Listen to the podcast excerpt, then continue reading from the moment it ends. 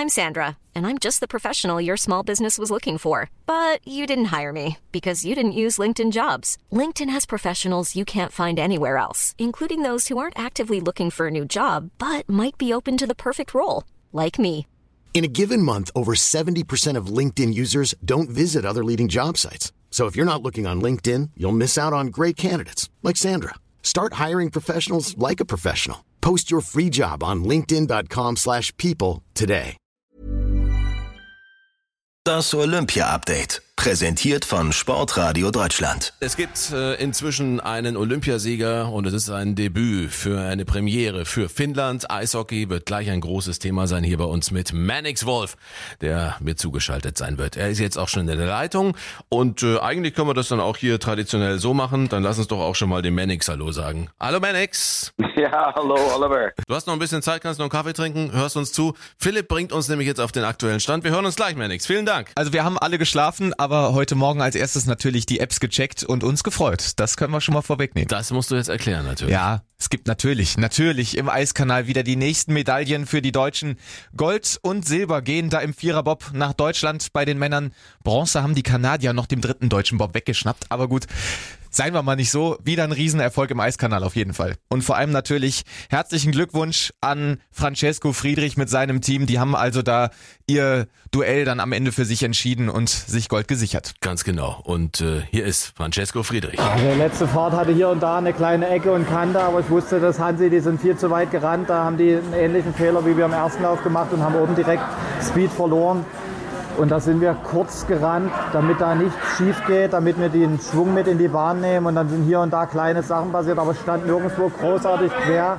Und deswegen haben wir nicht megamäßig Zeit verloren und musste eigentlich, wenn wir um die Ecke kommen, dass es klappen musste. So, und er ist um die Ecke gekommen und es hat geklappt. Aber es ist nicht der Einzige, der jubelt heute. Nee, er hat ja gerade schon gesagt, Hansi hat zu, zu lange anschieben lassen. Das ist Johannes Lochner, der mit seinem Viererbob am Ende Silber holt. Das war echt, echt knapp bis zum letzten Lauf und am Ende sind es 0,37 Sekunden, die die da nach vier Läufen trennen. Also das war echt ein Herzschlagfinale. Ja. Und äh, Hansi hat das gesagt. Ja gut, das war im ersten Lauf, hat natürlich Franz einen Fehler gemacht. Das ist das, was ich immer sage, er muss schon patzen. Ähm, Das ist einfach das, was die letzten Jahre auch immer wieder war. Wenn er keinen Fehler macht, wenn er so krass startet, wie er es macht, Material hat er auch das Beste, so dann, dann ist kein Vorbeikommen. Das ist einfach so, das müssen wir akzeptieren. Und ähm, wenn er dann mal einen Fehler macht, müssen wir da sein. Es hat im ersten Lauf gut gepasst. Dann hat man auch gesehen, dann können wir mithalten und können auch vorbeiziehen an ihn. Aber dann hat er natürlich wieder äh, dreimal keinen Fehler gemacht. Ja, und dann steht am Schluss wieder vier Zehntel auf der falschen Seite von der Uhr für uns. Und ist ein bisschen frustrierend, klar. Man will natürlich Gold als Sportler und wir sind, glaube ich, auch in der Lage, da ganz vorne mitzufahren. Aber wiederum ist auch keine Schande, gegen Francesco Friedrich zu verlieren, weil er einfach äh, die letzten sieben, acht Jahre einfach der beste Bobfahrer der Welt ist mit seiner Mannschaft und das hat er jetzt mal wieder gezeigt.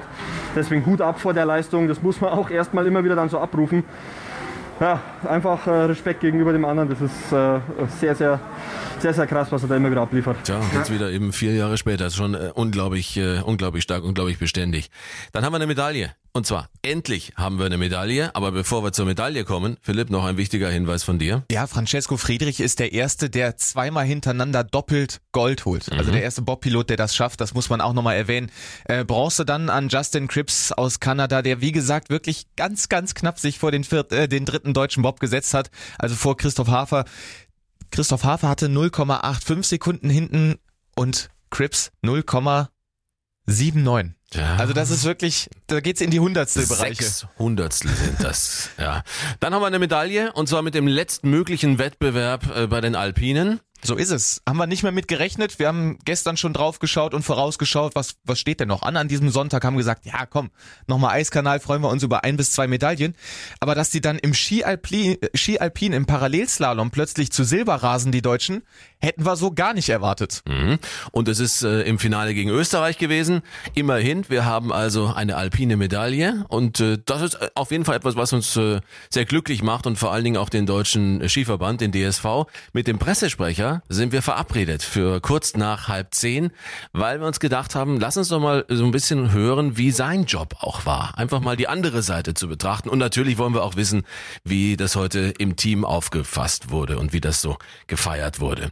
Für den ersten Moment, glaube ich, das Wichtigste haben wir. Wir reichen noch weiter nach, äh, für Dröppchen sozusagen, obwohl heute gar keine Niederländerin auf der Eisschnelllaufbahn unterwegs ist. Aber vielen Dank für, für den Moment schon mal an Philipp Häuser. Jetzt sind wir informiert, auch Mannix ist jetzt komplett auf dem aktuellen Stand.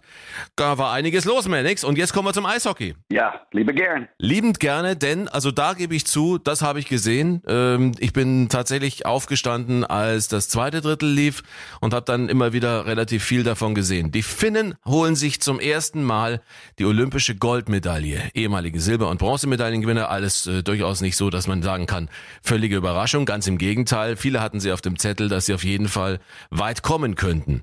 Die Finnen heute gegen das Team des russischen Olympischen Komitees. Was haben sie besser gemacht als die Russen? Ja, so das gesamte Turnier ähm, hat diese Mannschaft, die Finnen, konstant gespielt. Die waren defensiv sehr, sehr stark, sehr diszipliniert, wenig Strafminuten gemacht. Tolle Tormannleistung, das brauchst du auch in solchen Turnier. Und es war nicht viel besser als die russische Mannschaft. Aber letztendlich genug von zwei, und es war ein super Spiel. Das habe ich auslesen können. Ich habe es nicht gesehen, aber ich, ich weiß, dass die beiden Teams sehr, sehr stark gespielt haben. Also Mannix Wolf vorgestellt. Mannix, für die Eishockey-Fans ist es so, du musst nur ein Wort sagen, nur einmal kurz Hallo sagen und äh, alle wissen, das ist Mannix. Ähm, äh, ein Mann, der zweimal deutscher Meister wurde, einer der ersten Deutsch-Kanadier äh, damals, muss man sagen auch. Ähm, Mannix und natürlich mit dem Herz, nicht nur Kanadier, sondern eben auch Deutscher, Nationalspieler und äh, hast sehr, sehr viel erlebt im Bereich Eishockey, auch als Trainer, als Spieler und nun auch im Bereich des äh, Eishallenbaus und der Eishallenverwaltung und des äh, Managements. Vielleicht kommen wir dazu später noch. Nur um einfach mal so einen Abriss zu geben, mit wem wir da sprechen. Mannix, du kannst also ganz gut einschätzen, die Finnen waren das konstanteste Team. Mein Eindruck ist, dass die Finnen die beste Balance hinbekommen haben auf diesem engen Eis zwischen Defensive und einer kontrollierten Offensive. Ja, da, da liegst du genau richtig, Olli. Äh, das ist genau das Thema Balance. Und was noch dazu kommt an solche Eisfläche ist vor allem Geduld.